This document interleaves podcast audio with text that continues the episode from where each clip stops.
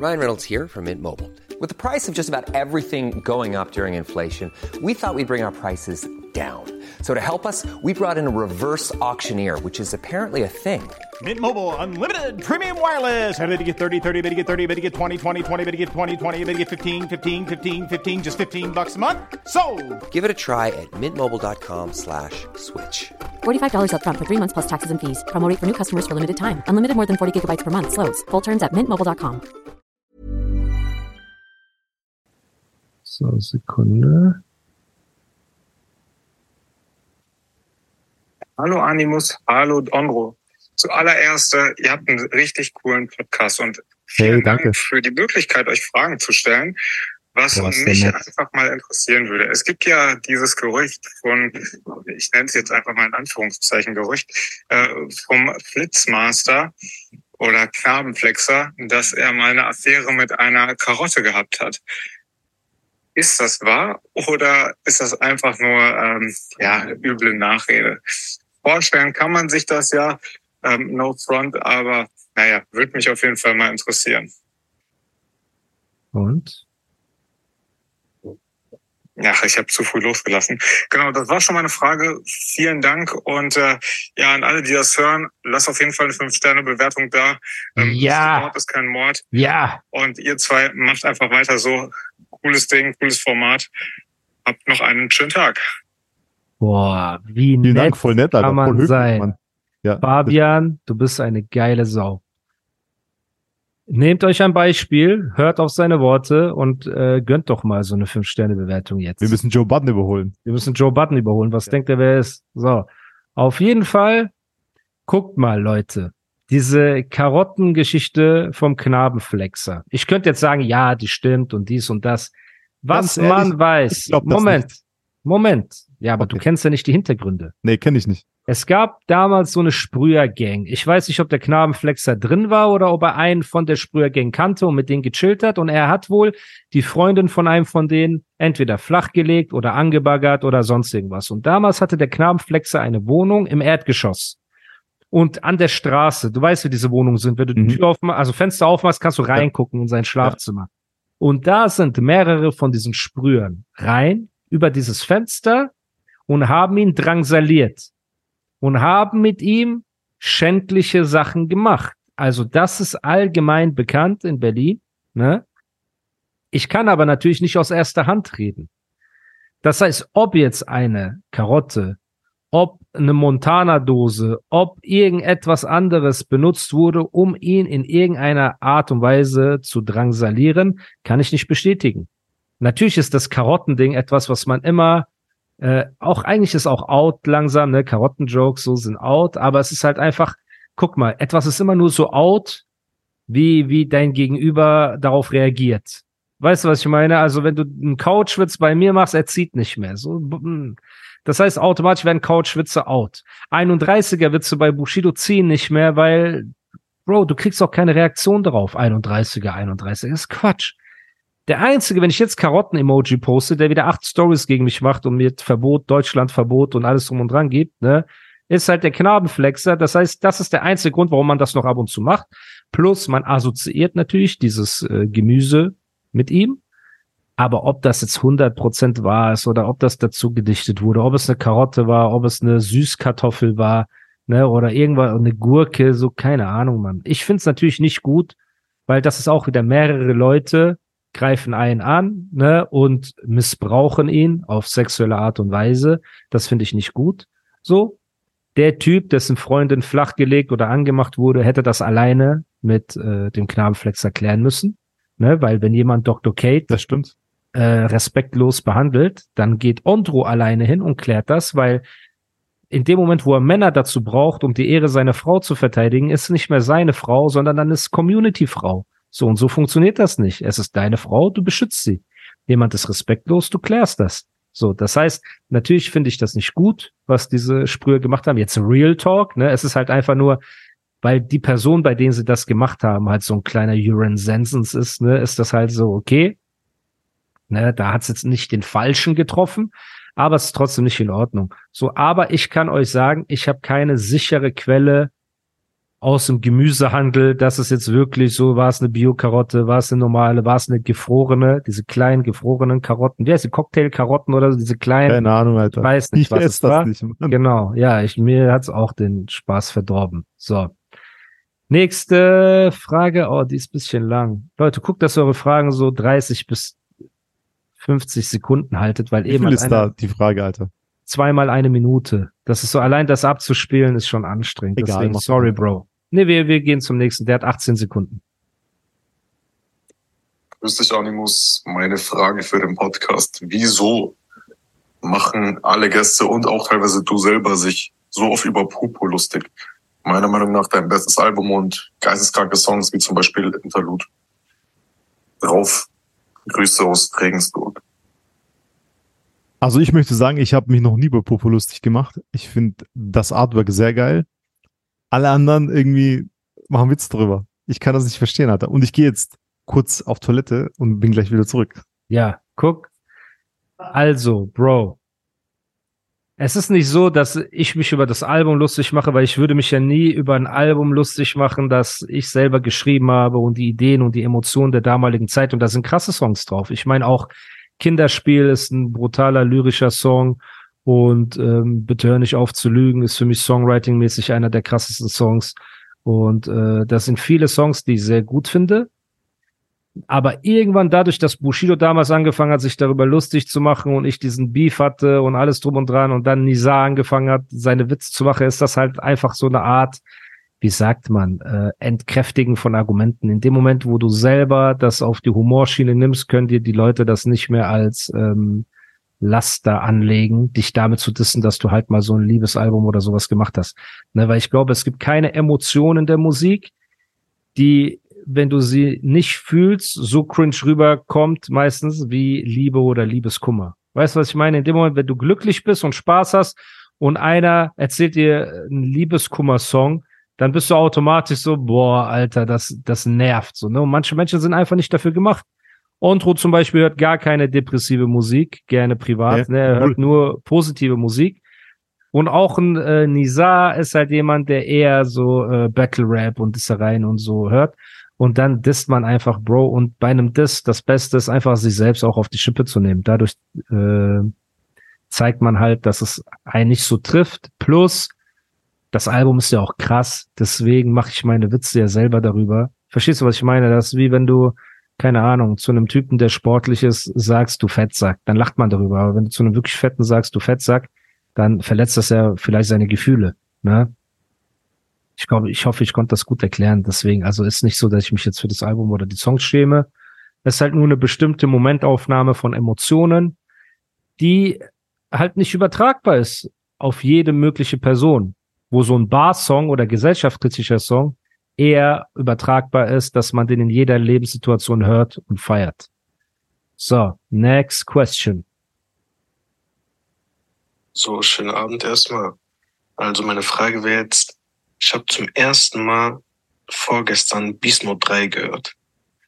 Wirklich zum allerersten Mal. Gutes Album. Was mir direkt so aufgefallen ist, Ja. dieser Vibe, der irgendwie bei diesem Album rüberkommt, erinnert mich voll an Caris. Vor allem seine Alben, diese Au Noir-Alben von dem.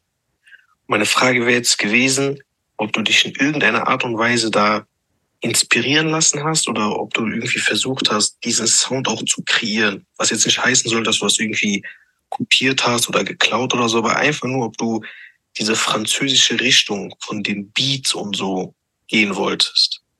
Das wäre jetzt meine Frage. Weil ich finde irgendwie, wenn ich Beast Mode 3 höre, kommen voll Caris-Vibes irgendwie. Schöne Grüße.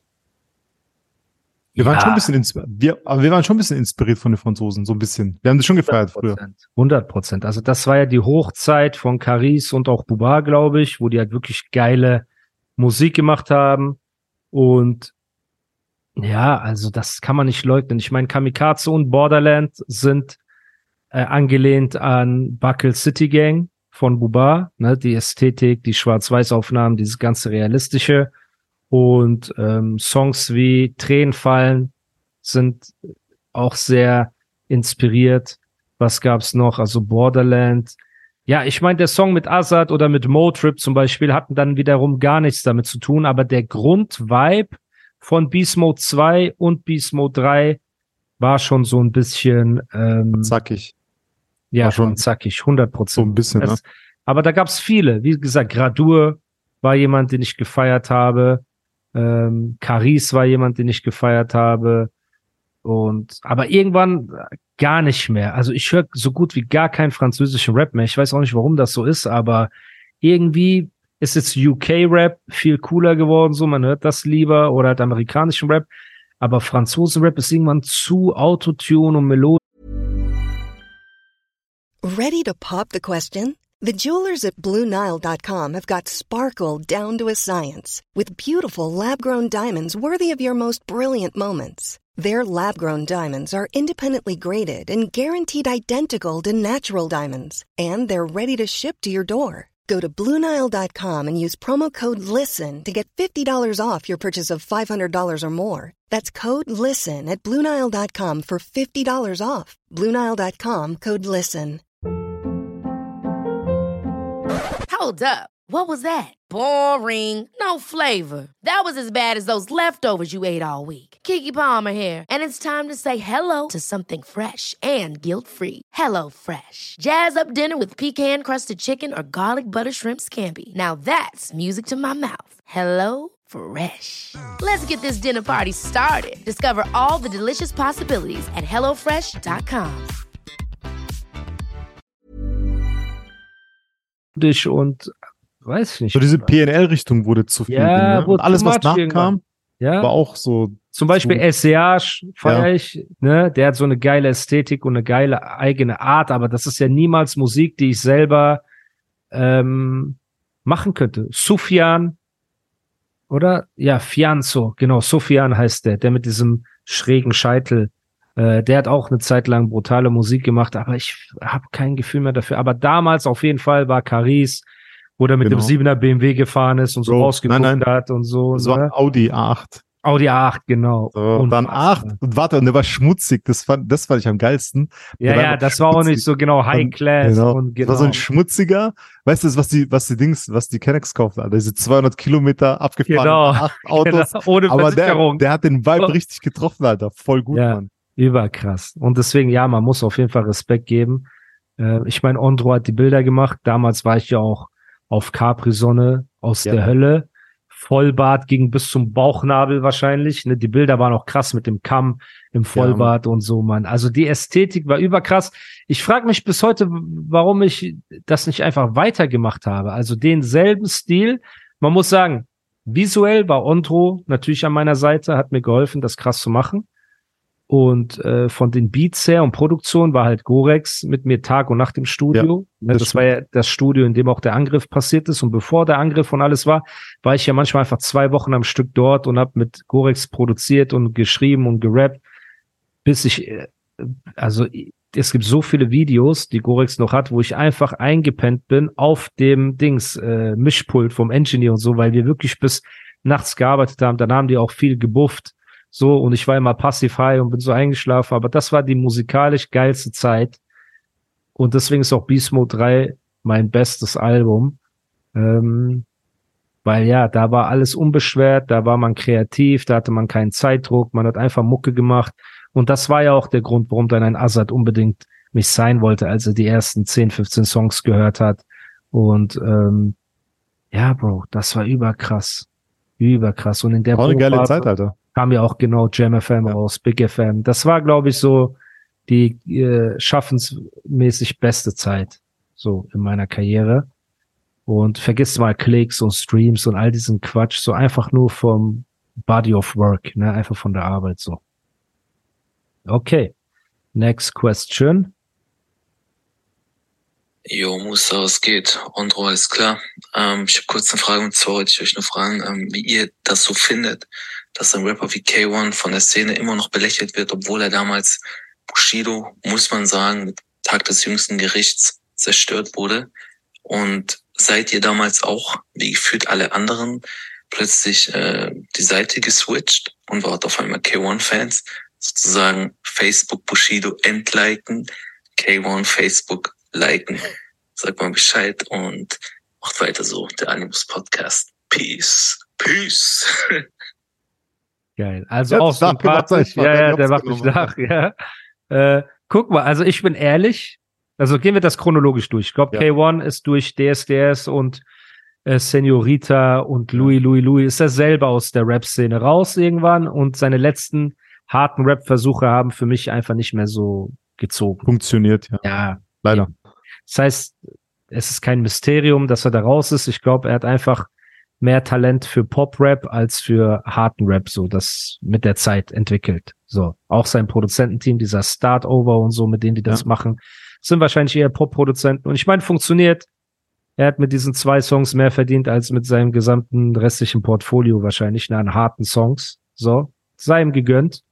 Ist auch verständlich. Wer hat keinen Bock aus dem harten Rap rauszugehen und einfach nur coole Popmusik zu machen? Wobei wir nicht sagen, dass er ein schlechter Rapper ist. Der ist krass. Nee, eben. Ne? Und er ist ein übertrieben krasser Rapper. Genau. In meinen Augen damals, Bro. Also weder konnte Echo mit Abrechnung Savage Urteil was anhaben, noch konnte K1 mit seinem Song Bushido Leben und Tod irgendwas anhaben. So. Das einzige, was die Leute als Argument nehmen, ist, dass Bushido den Song hat sperren lassen wegen dieser Ich vergewaltige deine Frau Line. Ne, das kann man, das ist halt das Argument, das die K1-Fans benutzen und sagen, ja, seht ihr, das hat ihn so getroffen, dass er das runtergenommen hat. Aber wer Bushido kennt, weiß, Bushido ist auch einfach ein Juckreiz, wenn er eine Möglichkeit sieht, die einfach so vor den Karren zu pissen, ne, in so einem Beef, dann macht er das natürlich auch. Genauso wie Flair den Kollega Fanpost 2 Song sofort hat runternehmen lassen, ne, mit diesem Double und so weiter und auch irgendwie den Wind rausgenommen hat aus dem Distrack. Das heißt, bei mir war nie der Zeitpunkt, ganz ehrlich, dass ich gesagt habe, Kay hat Bushido zerstört. Ich fand auch den Diss-Track nicht so krass. Ich fand auch die Disses gegen Ali Boumaier und so, ich fütter dich mit Baklava und du bist so dick und dies und das, Bro. Hm. Wie gesagt, für mich ist ein Realness-Song. Es fing an mit äh, der Trennung deiner Nabelschnur irgendwo in Ravensburg. Bro, der Song, ne, ist tausendmal krasser als jede Antwort gewesen. Da müssen wir ehrlich sein. Und genauso auch, du hast es geschafft. Echo, die Leute reden wieder von dir. Ist einfach tausendmal krasser auf. Savage, du bist schon Anfang 30 und langsam zeigt sich. Es geht einfach nicht, Leute. Es gibt Ja. zwei Diss-Tracks, die sind so das Nonplusultra in diesem Rap-Game und das ist Urteil von Savage und Leben und Tod des Kenneth Glöckler. Beide auf ihre Art, beide die Ästhetik und beide unfickbar. Es tut mir leid. So, egal gegen wen die sind. Also auch nichts gegen Echo und nichts gegen Kay. Beides brutale Rapper auch noch, ne? Ja. So. Aber diesen Kampf könnt ihr nicht gewinnen, deswegen kann ich deine äh, Frage oder deine Behauptung hier nicht bestätigen. Also bei mir war es zu keinem Zeitpunkt so, dass ich äh, Savage äh, nicht mehr cool fand, als Echo kam, oder dass ich Bushido nicht mehr cool fand, als K1 um die Ecke kam. Man dachte sich so, coole Antwort bei beiden, Mhm. aber zu keinem Zeitpunkt dachte man, boah, der ist krasser als der andere Song. So, Ja. bin ich ehrlich. Oder? Als neutraler, du bist ja, Ja, ich neutraler. Ich als sehe das auch so, Alter. Ja, okay. Ich sehe das genauso, Mann.